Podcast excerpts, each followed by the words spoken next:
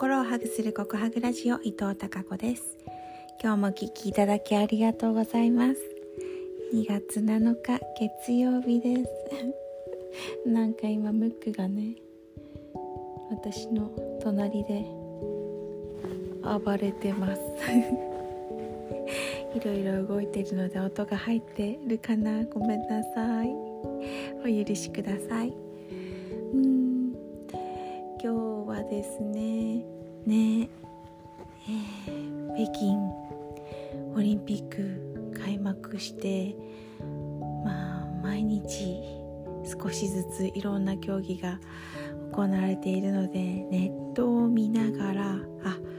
今これねってじゃあちょっと見てみようかみたいな感じで少しこう見ていたりするんですけど昨日はね小林陵侑陵侑くん？がはい、えー、大活躍で金メダル取ったジャンプをちょうどライブで見れたんですけどうんまああの私が住む地域お隣の地域というか息子たちも、えー、ナイターでナイターに通ったスキー場でね、まあ、練習したということもあってちょっと身近に感じているねえー、人でもあるんですけれども今日はねジャンプ高梨団体団体戦の高梨沙羅ちゃんの大ジャンプの後のなんかスーツの失格スーツ違反で失格ということでもうあの泣き崩れている姿とか2回目また立ち直ってというかね、えー、飛んだ後の姿とかもうちょっとねあの心が痛い辛いね辛いのは本人がもちろん一番辛いんですけどなんかねあれはちょっともう声こんな時ななんて声をかけたらいいんだろうってける言葉が見つからないくらいなんですけど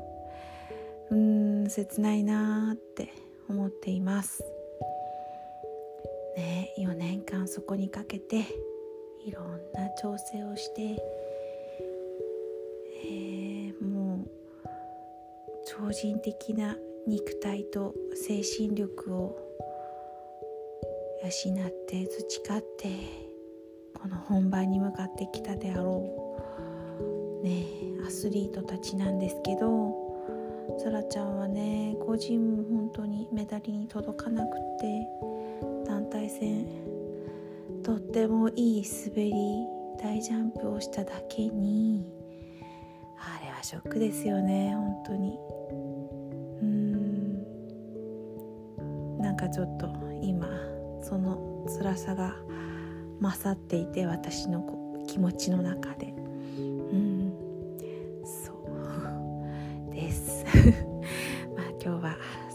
ころでうん、えー、終わろうかなと思います